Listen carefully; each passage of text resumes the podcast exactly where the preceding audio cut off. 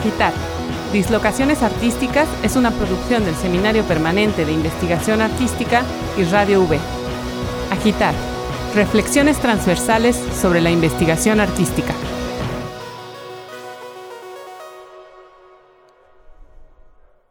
Hola nuestras escuchas de la radio y el podcast. Bienvenidas a Agitar. Nosotras somos el Seminario Permanente de Investigación Artística, SPIA, y estamos transmitiendo desde el 90.5 de FM en Radio Universidad Veracruzana en Jalapa, Veracruz, México. También pueden escucharnos en www.v.mx diagonal radio y encontrarnos en nuestra app de Radio V y nuestro perfil de Spotify.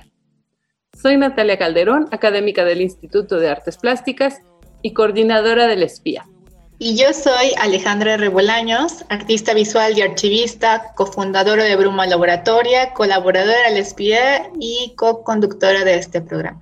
En el capítulo anterior conversamos sobre narrativas y representaciones afromexicanas, sobre quién puede representar a quién y cómo generar narrativas que no estén cruzadas ni por el racismo y las miradas estereotipadas.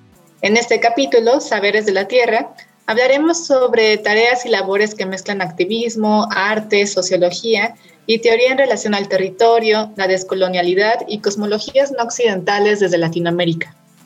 Nos preguntamos qué formas hay para organizarnos colectivamente y cómo, a partir del conocimiento situado, podemos entender cómo se relacionan nuestras geografías. Para esto nos acompañan Erika Jiménez. Ella es originaria del pueblo de Tlaxialtemalco, en Xochimilco, Ciudad de México. Es aprendiente de los procesos de teñido natural para aplicarlos en bordados realizados a mano con técnicas de la región náhuatl lacustre. Actualmente trabaja en el proyecto Tintes del Duraznito, el cual está dedicado a la memoria de su abuelo campesino Manuel Jiménez, así como a la de las manos chinamperas de la región. También tenemos a Catarina Montenegro, doctora en arte y educación, actualmente académica e investigadora de la Universidad de los Lagos, cuyas líneas de investigación son la didáctica en la enseñanza de las artes visuales, la enseñanza de las artes con enfoque feminista, la incorporación del enfoque de género en la docencia escolar universitaria y el aprendizaje artístico situado. Y finalmente, a Yetlanesia Tenco Sánchez, quien participa en la Coordinadora Regional de Organizaciones Indígenas de la Sierra de Zongolica, con sede en Ciudad Mendoza, Veracruz. Como proyectista y auxiliar, eh, desde el 2019 preside la organización indígena Nahua, donde todos los días aprende de sus compañeros. Participa también en Conejo Clandestino desde 2012, un colectivo con sede en Orizaba, donde se usan expresiones artísticas y culturales para crear espacios donde reflexionar la realidad y actuar en lo político. Estudia agronomía, produce y vende café orgánico agroecológico de San Juan del Río y diseña un jardín botánico comunitario. Hola, muchas gracias Natalia y muchas gracias Catalina y Erika. Les saludo desde Coatepec, Veracruz y me tiene muy contenta bueno, estar aquí con todas ustedes. Nos interesa abrir la conversación a partir de las tareas y labores que mezclan activismo, arte, sociología y teoría en relación al territorio, la descolonialidad y cosmologías no occidentales desde América Latina. En ese sentido, me gustaría mucho saber qué formas han encontrado para organizarse colectivamente, cuál es el rol de la identidad y el territorio en su trabajo y cómo a partir del conocimiento situado podemos entender cómo se relacionan nuestras geografías, digamos nosotros ahora desde Veracruz y ustedes desde Xochimilco y Chile, bueno, el sur de Chile. Y quisiera empezar hablando desde acá. Desde Veracruz yo me he preguntado mucho qué significa trabajar aquí, ¿no? Como por qué trabajar aquí qué hace tan especial este lugar y pensando qué conocimiento puedo trabajar aquí, qué se puede aprender de ese territorio con todas las complejidades, eh, virtudes, cosas negativas, positivas, no sé, políticas y sociales. Y también como si a partir de estudiar este territorio, de habitarlo, amarlo, odiarlo, se puede entender algo del mundo. Este tipo de preguntas quisiera extenderlas también a ustedes. Me gustaría mucho saber cómo han pensado esto en sus propias prácticas, a partir del conocimiento situado, o sea, el conocimiento situado en un lugar específico, para entender otro tipo de relaciones, nodos, vínculos. Empiezo yo. Bueno, agradecer la invitación. Para mí es un honor estar aquí conversando con ustedes. Y como bien decía Alejandra, estamos en territorios diferentes y en mi caso tuve tránsitos también respecto del territorio y la creación artística en el territorio, porque yo soy de Santiago, que es la, región metropolitana de Chile, donde hay mucha población, donde hay muy poca naturaleza y cuesta mucho encontrarla. Entonces cuando me vine al sur también me venía con un imaginario que tenía que ver con, con el encuentro de la naturaleza. Y en ese encuentro gratamente me fui sorprendiendo también sobre los activismos del territorio, los movimientos sociales que se levantan desde, la necesidad de proteger el territorio, porque pasa en Chile que la gente que, que es de la capital tiene un imaginario del sur que está muy vinculado a un eslogan de una, de una marca comercial de productos lácteos que es toda la magia del sur. Y la publicidad de esa marca es el campo verde, son las vacas, ¿cierto? El campo soleado. Y el sur de Chile tiene mucho dolor también. Eh, hay un movimiento mapuche que, que está en, movimiento constante, que, que es también una, un, un, dolor cuando, bueno, seguramente ustedes supieron el año pasado o antepasado también lo del caso Catrillanca y así un montón de otros casos. Además de el saqueo de, de los recursos naturales que en la región donde yo vivo ahora, que es la región de los lagos, eh, tiene mucho que ver con la extracción de los productos del mar, tiene que ver también con la tala de, los, de, los, árboles nativos. Entonces, hay todo un movimiento que para mí era desconocido hasta que llegué al sur, que tenía que ver precisamente con los procesos creativos que denunciaban estas situaciones. Y me sentí también muy conectada con esa, con esa realidad y con esa necesidad también de eh, abrazar la, la creación artística vinculada al activismo y también a una responsabilidad social que empuja la transformación. Y en mi caso intenté vincularme sobre todo con comunidades eh, rurales, eh, de escuelas rurales. Hicimos un proyecto muy bonito que, que deriva en un libro que espero se lance pronto, ahí les vamos a estar contando, que tenía que ver eh, precisamente con cómo se van generando estos vínculos con el territorio desde una práctica artística, eh, que en este caso fue infantil, a partir también de, de los recursos que teníamos en, en, el territorio. Entonces, para mí sigue siendo un descubrimiento la relación del arte con el territorio, y que espero no perder, sino que ir enriqueciendo, así que ha sido una, y sigue siendo una tremenda experiencia. Erika, ¿tú qué nos puedes comentar Muchas gracias, Cata. Muchas gracias. Sí, bueno, pues igual agradecer la invitación y poder escucharnos en diferentes geografías siempre es emocionante porque ahorita de lo que estaba comentando Cata, pues hay varios varios encuentros.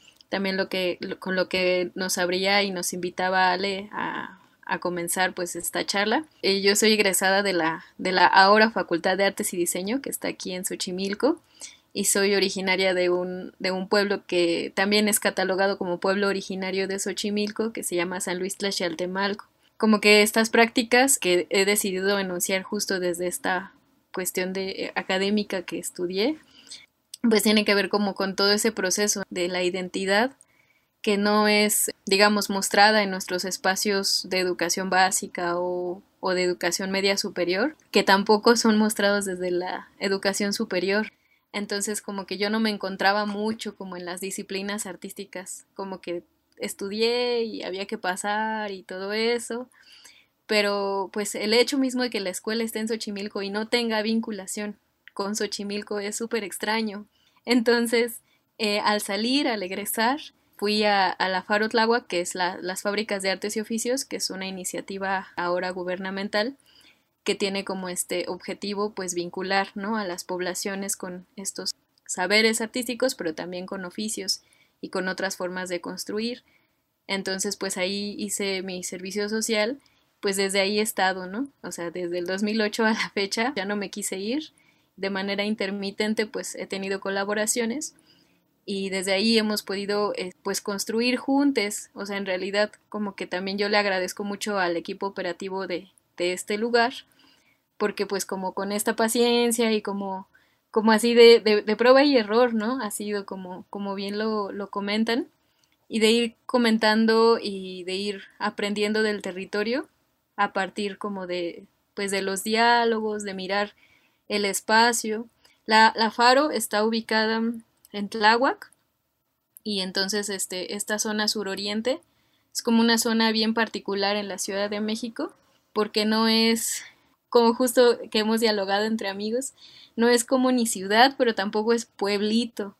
Es como una construcción híbrida, como muy extraña porque salimos todo el tiempo a la ciudad, pero volvemos y tenemos una forma de vivir muy particular que no se conecta como con, a lo mejor con la alcaldía de Cuauhtémoc o con la GAM, ¿no? O es, es como una zona muy particular que está también vinculada con el Estado de México y con Morelos. Entonces, ahí es como bien interesante como esta relación y la Faro justo para yo llegar a la Faro de, de la casa, su casa, lo que nos separa es la zona de reserva ecológica. Como que en estos recorridos también es que va cayendo el 20 de un montón de cosas, de un montón de depredación que bien ya lo comenta también Cata, que está sucediendo, pero pues que no nos dice nadie, como, como en la escuela, nadie nos dice que hay que cuidar, nadie nos dice que hay que mirar, que hay que preguntar, que hay que aprender de ahí, sino como irnos, aprenderlo de la escuela, como que en ese sentido en la Faro lo que hemos generado pues es que todas estas historias las tenemos todes, porque vivimos en la región y desde ahí como que nos hemos ido apoyando, escuchando y como acompañando en este proceso de reencuentro con, pues como con esta memoria que, que pues es muy previa, ¿no? O sea, la civilización de por acá eh, o la, la, cultura de por acá es previa a la gran Tenochtitlan. Entonces, aunque son un montón de años de historia, pero nadie nos dijo nunca. Entonces estos procesos nos han ayudado como para, para ir entendiendo todo lo que se mueve alrededor y pues ha sido como en el hacer, ¿no? En el hacer, en el, en el mirar y en el escucharnos. Entonces, más o menos como que ese es el contexto que, que estamos viviendo por acá. Wow, qué bonito esto, Erika, Cata, que nos cuentan sobre la escucha, sobre el relacionarnos, sobre los tránsitos y sobre esta observación o esta escucha, no únicamente a los saberes académicos, sino también a los saberes en relación del cuerpo y la tierra, el cuerpo y el territorio. Y entonces el arte ahí, ¿qué papel podría jugar? En el, supuesto de la sensibilización, de, de, del generar otras maneras de relación entre nosotras, el dibujar otras geografías. Y como lo que estaban diciendo, me, me parece muy motivador de estar pensando en, en los tránsitos, en cómo nos estamos moviendo a través de este territorio, que no es fija la, la, la, localización que tenemos, sino en mayor o menor medida todas y todos y todes nos estamos moviendo, ¿no? Entonces, no sé si, si podríamos pasar también, si quieren, a la siguiente pregunta sobre hablar eh, de la descolonialidad. Y a lo mejor Ale nos puede, nos puede compartir un poco mejor esta pregunta. Sí, creo que comparto un poco experiencia con Erika en el sentido de, eh, una, de entrar a una facultad de artes en una región específica, eh, que es Veracruz, eh, siendo de Veracruz, y entrar a la facultad de artes y estudiar historia del arte de gringa, europea, o de la Ciudad de México, así como de los noventas y de personas que eran tan lejanas como Justin Bieber y el desconcierto, o sea, como parecían como unas luminarias que más bien eran eso, ¿no? Una imposibilidad de ser, una, algo que una nunca iba a ser, pero a la que ni siquiera podías aspirar, sino a la que tenías que observar y desear. Y es en el proceso de la facultad en donde hay es muy, es muy choqueante eh, lo que estás estudiando en la facultad y lo que está sucediendo en, en tu cotidiano. Y también lo que eso, pues sí, niega un montón tu identidad. Es como un proceso de negación, ¿no? Primero, digamos, en la educación básica y después en la, en, la escuela de artes y, y, cómo la identidad solo se trabaja desde el folclore. Tal vez como una especie de moldes en donde tratan de, de, hacernos, de formarnos de, de una sola manera. Y, eh. y, hablando de tierra o de cerámica, eh, la cerámica que se genera en estos moldes y se repite, o la que se puede modelar uno a uno, ¿no? como piezas únicas. Tal vez podríamos jugar aquí un poco con esa metáfora también de, de, la tierra y de la cerámica. Sí, sí, sí, y como que también estas escuelas como de, muy fuertes, así como también quién hace la cerámica, quién hace la gráfica, quién hace eh, esto, ¿no? Como qué tipo de cuerpo y territorio se te impone. Pero ni siquiera es a propósito, ¿no? No es que haya un villano así como que el profesor de cerámica fue el villano que nos impuso algo, sino que es una situación en donde creo que también muchos profesores de estas escuelas están también haciéndose bolas muy cañón, son condiciones muy complejas. Y es justo después de la facultad, creo, en donde empieza otro tipo de búsqueda, quizás, eh, al menos para mí, tiene que ver quizás, o sea, con los años y con las pruebas y con el tiempo. No es que yo eh, desde chiquita empecé a cuestionar cosas, y por eso quería preguntarles sobre qué era para ustedes la descolonialidad, porque para mí ha sido un proceso que sigue sin terminar. Me imagino que para Natalia también, no sé, ¿no? O sea, cómo, cómo te van cayendo veintes. Por ejemplo, aquí vemos muchos afrodescendientes que no teníamos idea que lo éramos hasta hace como 10 años que empezó la discusión, yo me acuerdo que me di cuenta y fui le dije a un amigo, oye, ¿sabías que eres afro? Y él me dijo como, no, ¿qué te pasa? Yo no soy afro y es la persona así como muy afro. Y yo tenía 22 años y él me lo negó, sí, ¿no? Ya después se dio cuenta. Pero como este tipo de cosas ahí, que es un proceso ahí que va avanzando y quería saber cómo era eso para ustedes relación a sus prácticas también, ¿no? Como haber ingresado a un sistema educativo como es la universidad y luego cómo eso contrasta con las propias búsquedas personales.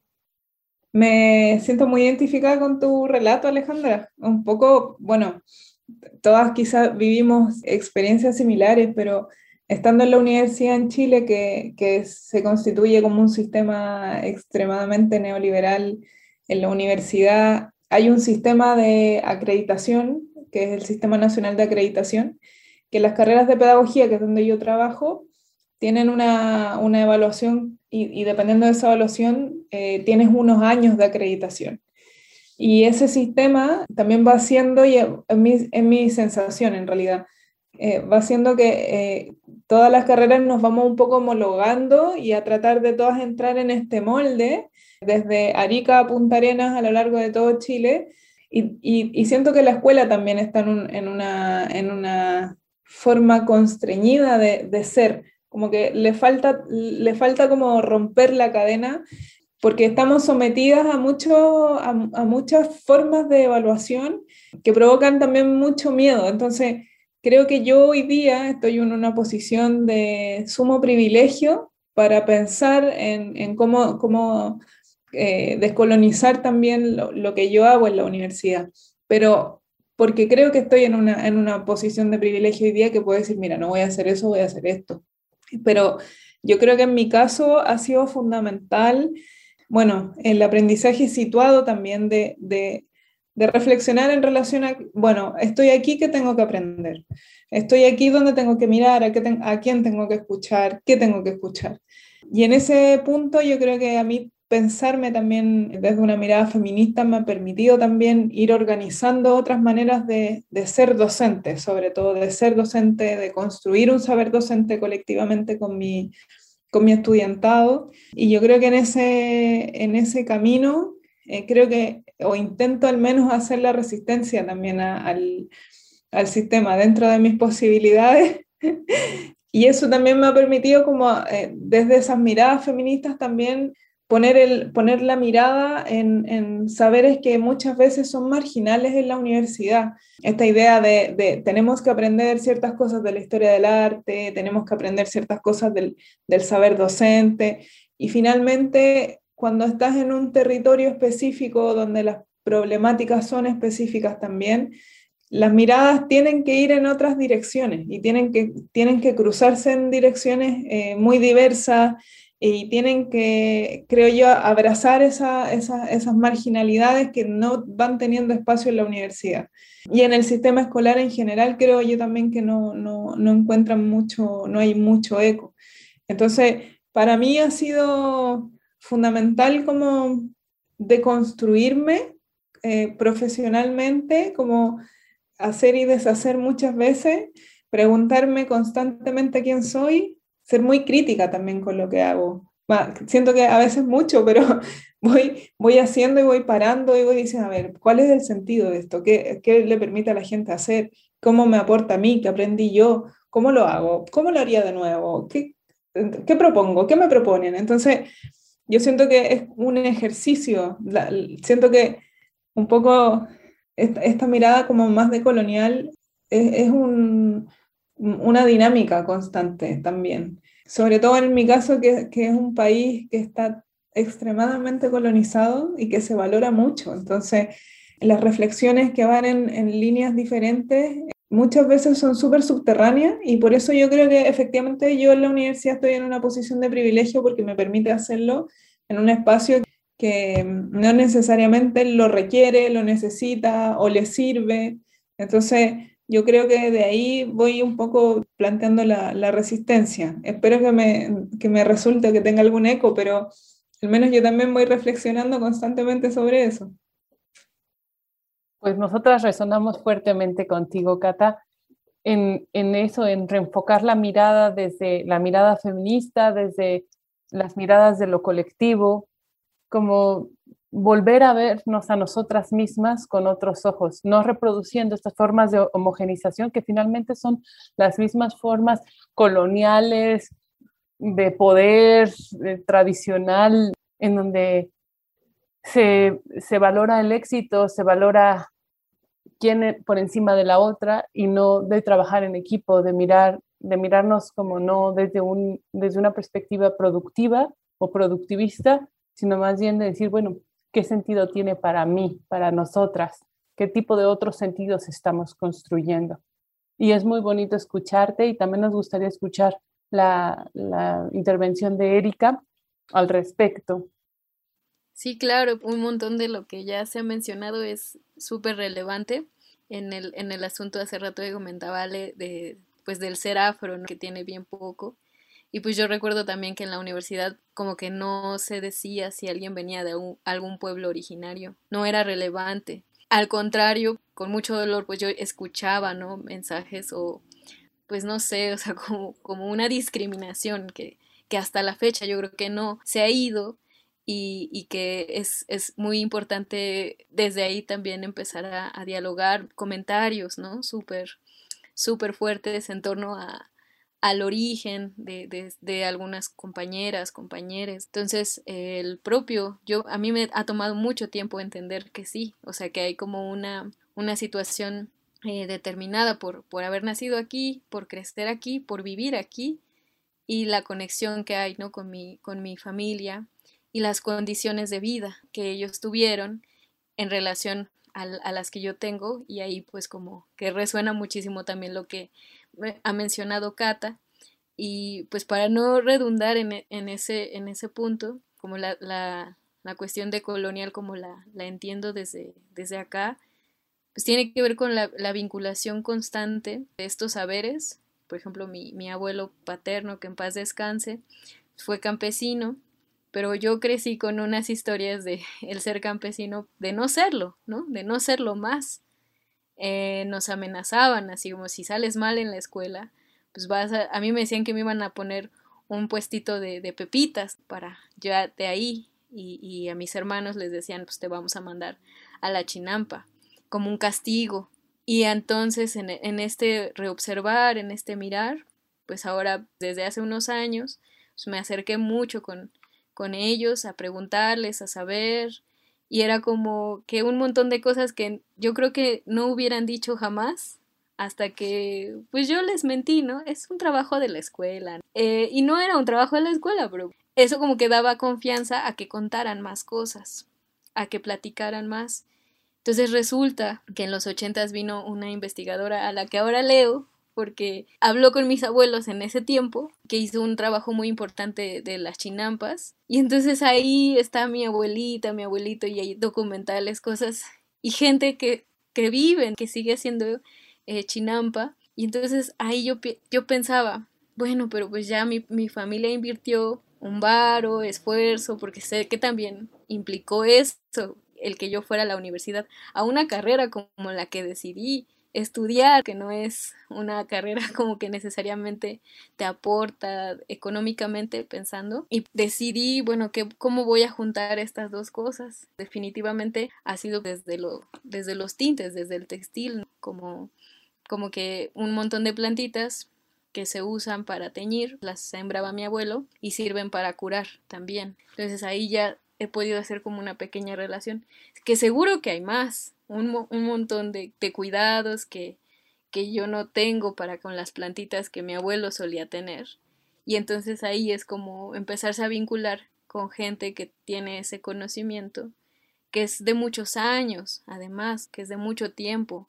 No es como que lo encuentres en una enciclopedia y ya te lo leíste y ya, sino como que ahora que el tiempo ha cambiado tanto, que también lo que mencionaba de Cata, de la defensa del territorio, pues dices que mi abuelito de las últimas palabras que me dijo es, eh, es que hija, ya no llueve, ahora dependemos mucho de otras cosas, antes no era así. Y entonces ya ahí como que mm, va una pensando, bueno, ¿y qué sería lo esencial? Tener un trabajo fijo o que llueva, necesitamos que llueva, la humanidad está pidiendo que llueva porque nos estamos asando. Y en muchos sentidos está la, la, depredación. Y entonces ahí creo que nos cambia un poco el chip, como el tiempo, los esfuerzos, hacia dónde los vamos a enfocar. Y que cuesta harto trabajo, porque la cultura dominante es como éxito, éxito, éxito, éxito. Y de repente yo digo, híjole, yo no tengo nada, nada en ese sentido, pero tal vez en otros encuentro cosas y son re valiosas. Por ahí como que es interesante irlo como tejiendo. También concuerdo en lo que han dicho de que es un proceso, no se acaban y te vas dando cuenta y dices, híjole, ahí ya la regué.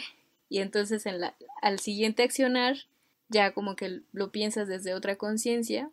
Y también como en esto de los feminismos yo me he encontrado mucho en, en el apapacho, ¿no?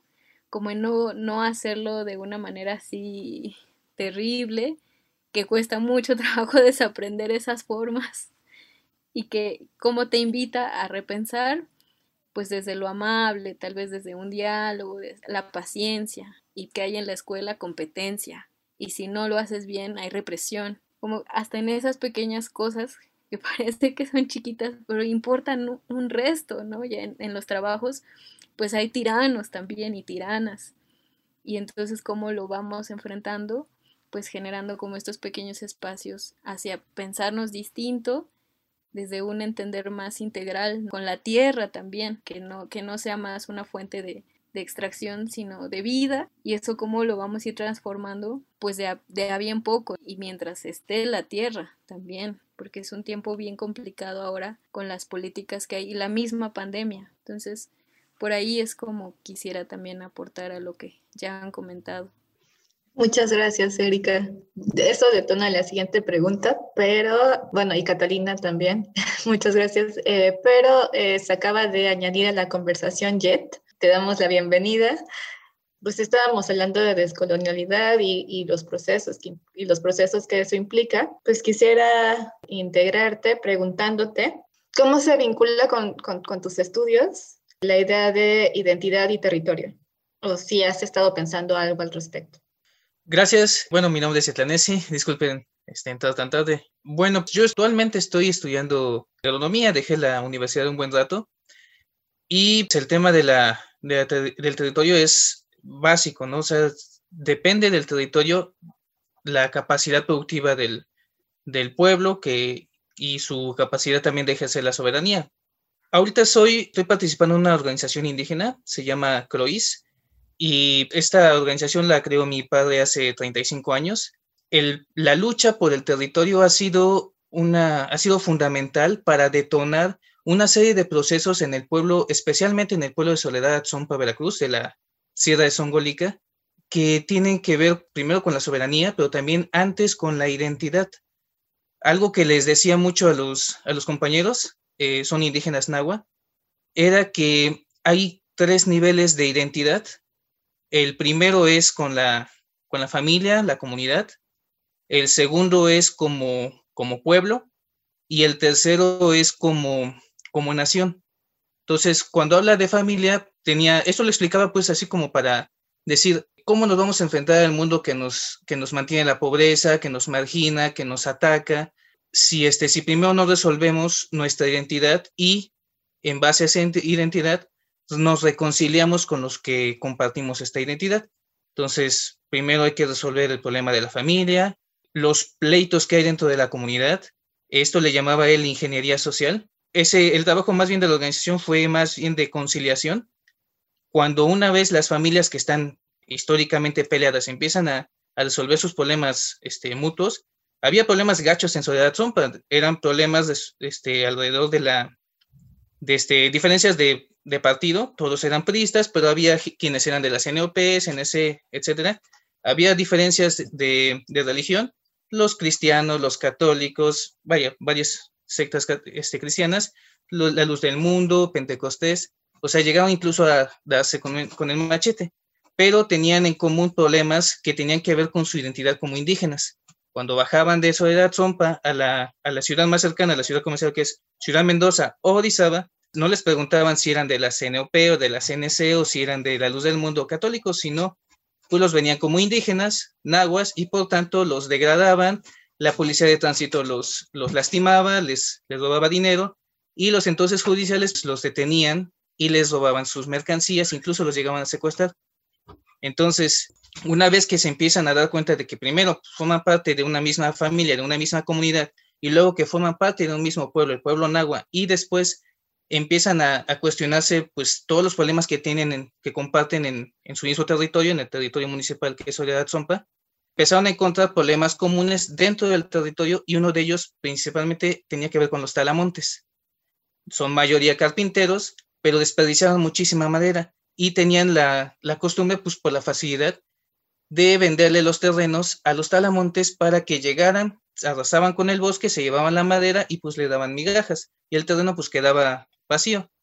En cierto momento se pusieron a pensar, bueno, es que una con esa madera podemos sacar más si hacemos tablas o si hacemos muebles, pero ¿cómo echamos a los talamontes? Porque esos tipos pues tienen dinero, pero también tienen, pues, con ese dinero compran armas, son gente violenta. Y echarlos del municipio significaría enfrentamiento de gente lastimada y demás. Entonces, este proceso lo vi como muy desde fuera. Mi padre nunca me quiso explicar mucho, pues por el cargo de, de peligro que conlleva, ¿no?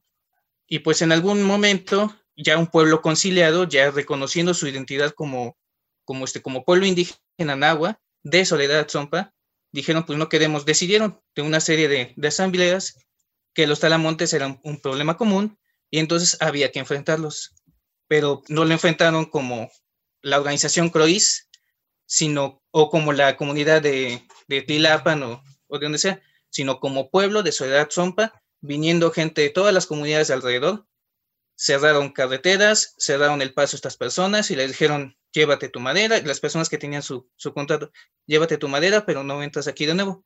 Y se llegaron a una serie de pactos, pero esos pactos se lograron porque primero reconocieron que ejerciendo su, ejercer su soberanía sobre su territorio y sobre su recurso natural, que es, el bosque, esto este, podría resolverles pues, sus problemas de, de, este, de pocos recursos, de un desarrollo pues, marginal, y pues también empezaron a mejorar sus técnicas de producción de madera, y poco a poco también la gente se fue dando cuenta que la vía del ejemplo, que vender madera en bruto tenía un precio convertir en tabla tenía otro precio y convertirla en muebles con hacha tenía otro precio más y si me empezaban a meter maquinaria tenía todavía un, valor agregado más.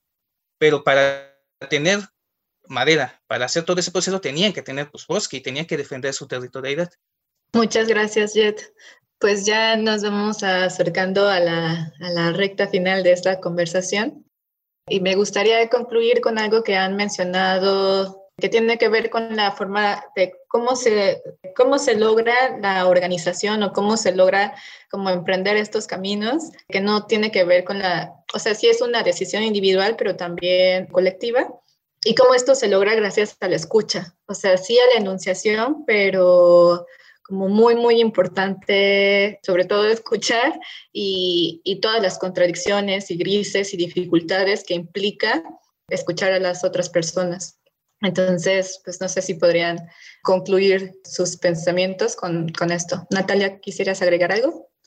Pues yo me quedo pensando en este sentido de tal vez la escucha, sí con el oído, pero también con el tacto, también con la vista, como cómo nos dejamos afectar por el entorno que estamos transitando, que estamos recorriendo. Y a mí algo que me quedó muy, muy presente fue lo que comentó Erika de, del tiempo de cómo responden a tiempos distintos los saberes académicos, los saberes productivos, que los saberes de la tierra, los saberes que te vienen desde la memoria, desde tus padres, tu madre, tus abuelas, y que se han ido construyendo a través de las plantas, a través de, de las montañas, y cómo tal vez no es tanto como cómo acumular estos saberes o cómo contenerlos, sino cómo acompañarlos, cómo estar en convivencia con ellos. Por ahí me voy quedando con, con esas ideas bonitas que se dijeron y que les agradezco mucho. Y también solo agregar como frente a la urgencia, eh, cada quien ha comentado que es, que es terrible y que siempre está, o sea, que está aquí, está aquí muy cerca. Erika, si quisieras empezar con tus conclusiones. Sí, muchas gracias. Pues muchas cosas abiertas. Me, me siento así desde lo de la escucha, pero también el agradecimiento a los procesos, creo que para mí ha significado mucho, como la posibilidad de, de, estar en los lugares donde he podido estar y de acceder a, cosas que, que, habían estado ahí, pero pues un poco ocultas, me ha brindado mucho. Creo que eso también es parte de estos procesos, como siempre agradecer y siempre sentirse como en, en esta cosa no de, la de ser católico y ni nada, pero sí verlo como en una especie de revelación, de una bendición, justo como en estos procesos tan largos que haya esas posibilidades que nos, que nos juntan, que nos pueden como de alguna forma organizar o que nos dan detonantes para marcar rutas y saber que tenemos trabajo para toda la vida, aunque no sea un trabajo formalmente, es un trabajo, es, eso es trabajo, escuchar, aprender, cuidar las plantas, cuidarnos, como los, los cuidados también. Es así, en, en tiempos de pandemia me ha caído más el 20, como el estar y cómo estamos que estábamos, antes estábamos sin estar bien, no comíamos bien, no descansábamos bien, íbamos y nos desvelábamos también. Entonces como desde los cuidados, el agradecimiento y pues de ahí la chamba que nos queda acá a todas, ¿no? Y a todos, como es súper larga, pero eso creo que lo podría aportar. Gracias. A mí me resuenan las palabras de Erika en relación a los afectos también, esta escucha, esta afección que a Natalia de lo que nos pasa, del territorio, del reconectar con el territorio. Em, en Chile el año, bueno, en el 2019, cuando fue el estallido social, también se abrieron estas discusiones en relación a qué nos pasa como país, qué queremos. En Chile las discusiones en relación a la, a la naturaleza y al cuidado de la naturaleza van a ser parte, espero, también de la, de la, construcción de la nueva constitución. Chile es uno de los pocos países que tiene privatizada el agua, por ejemplo. Entonces, hay un montón de cosas que hoy día como Estado no tenemos eh, protegidas. Y yo creo que eso también va a ser parte de las discusiones de, de la construcción de, una, de un nuevo Chile, espero. Y yo creo que, bueno, esa, esa, esa afección también en relación a la explotación del territorio, de, los recursos naturales, y con el estallido social yo creo que fue un, un ejercicio como de ponerse en el lugar de las otras personas. Eh, la dictadura nos dejó eh, muchísimo individualismo, además de todo lo que, lo que ya se sabe, y, y, yo creo que el estallido social permitió ponernos en el lugar de otras personas y empatizar con, con problemáticas que quizá sentíamos muy lejanas. Hoy día yo creo que, que hay una concepción colectiva de, la, de las problemáticas, de las dificultades que que yo creo que se están abordando a partir de las discusiones políticas que hoy día se están dando eh, casi en todas partes, en un país donde durante mucho tiempo no se habló de política. Entonces, eh, para mí hoy día la, la, preocupación del territorio y de volver a afectarnos y de, y de estar en conexión con la tierra eh, también tiene que ver con, una, con un discurso político hoy día. Muchas gracias. Gracias. Es una lástima haber participado ya tan tarde creo que lo más importante de esos espacios, más que hablar, es escuchar. Y sí tengo la firme convicción en años que llevo este, participando políticamente uno y otro espacio, que no se puede participar políticamente sin, sin escuchar. Si tienes, si no vas con la voluntad de contradecir tus propios pensamientos, si vas con la idea de, de evangelizar, no, no logras nada, no logras nada en términos de impacto social. Siempre hay que escuchar, las asambleas sirven para eso, las reuniones sirven para eso. Hace tiempo creamos un espacio que se llama Conejo Clandestino, En ese lugar básicamente se trataba de un centro cultural, pero las actividades culturales que se hacían eran una excusa para crear un espacio en donde escuchar a las personas que quisieran aportar algo y platicar, intercambiar y generar una, una idea de qué es lo que queríamos en, en ese entonces era en Orizaba. Entonces, me parece que la escucha es básica, ¿no? Y ahora que es con el tema de la actividad política del, del, feminismo, también se está dando ese aporte a la, nueva, la nueva participación política de jóvenes varones también, en el sentido de como dijeron ahorita, el afecto, este, participar desde la acción, desde, la, desde el amor, desde el cariño, del respeto del compañero, y no desde el odio, la necesidad de romper, destruir el otro, porque es el enemigo, ¿no? O sea, es una persona. Y también vernos entre nosotros no como soldados o como militantes descorazonados, sino somos personas, tenemos sentimientos y no podemos obligar a otro que porque la revolución está a la vuelta de la esquina, obligarlo a hacer cosas que no quiere, ¿no? Creo que la, las emociones, los sentimientos son reales y en la práctica política de la transformación, pues es importante ver a los demás como compañeros y como personas que sienten y uno también hacerse caso de lo que siente. Llegamos al final de este programa. Muy agradecidas con Catalina, Erika y Eclanesi, quienes nos han acompañado hoy sobre cómo llegaron a este lugar en donde hablar de identidad y organización comunitaria se volvió una columna transversal de su trabajo. Mandamos un abrazo al público que nos escucha. Agradeciendo de todo corazón la participación el día de hoy de Erika, de Cata, de Jetlanesi, pues les convidamos la próxima semana a escucharnos y reflexionar junto con nosotras en torno al concepto de residuo y cómo cambiar nuestra perspectiva en torno a este. Y si es que podemos hacer otras acciones con él que no únicamente tirarlo o desecharlo. Nos escuchamos la próxima semana en Agitar. Espía recomienda. Espía recomienda del capítulo Saberes de la Tierra. ¿Qué formas hay para organizarnos colectivamente? Erika recomienda el texto Chinelas del Faro Tláhuac, publicado en la revista Histeria, donde narra el trabajo por parte de mujeres que se reúnen a trabajar el textil en el Faro Tláhuac como Araceli, Areli, Julia, Leticia, Aurelia, Patricia, Adriana, Leonor, Heidi, Luz María, Socorro, Verónica y Reina, quienes además de ser cuidadoras de la vida y del hogar, han ofrendado gran parte de sus minutos, horas, días a la creación textil. Ellas conviven con mujeres más jóvenes como Angélica, Victoria, Nusca y con el único compañero bordador, Aurelio. En el texto habla de cómo todas estas voluntades textiles han generado un ambiente de convivencia, fraternidad, confianza y armonía.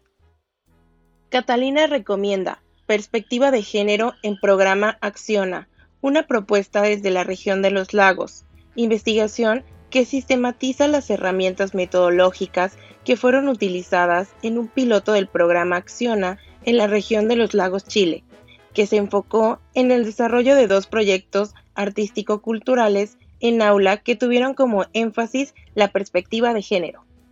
Les recordamos que pueden encontrar los enlaces para estas publicaciones en nuestras redes sociales. La segunda temporada de Agitar la realizan Natalia Calderón, Mariel Rodríguez, Abel Cervantes, Alejandra R. Bolaños, Atsin Salazar y Pablo Hernández. Agradecemos a Radio Universidad Veracruzana, a Antulio García, al Instituto de Artes Plásticas y a todas las personas que nos han acompañado en este espacio con su voz y sus saberes. Les recordamos que el espía cuenta con varias plataformas donde pueden acceder para estar en contacto con los materiales manejados, los ejes de investigación y las actividades que vamos realizando. En Instagram como arroba investigación Facebook como espía y nuestra página investigacionespía.wordpress.com. También les invitamos a seguir a Radio V en Facebook y en Twitter como Radio V y a escuchar este y otros capítulos en el perfil de Spotify de Radio V. Agitar. Reflexiones transversales sobre la investigación artística.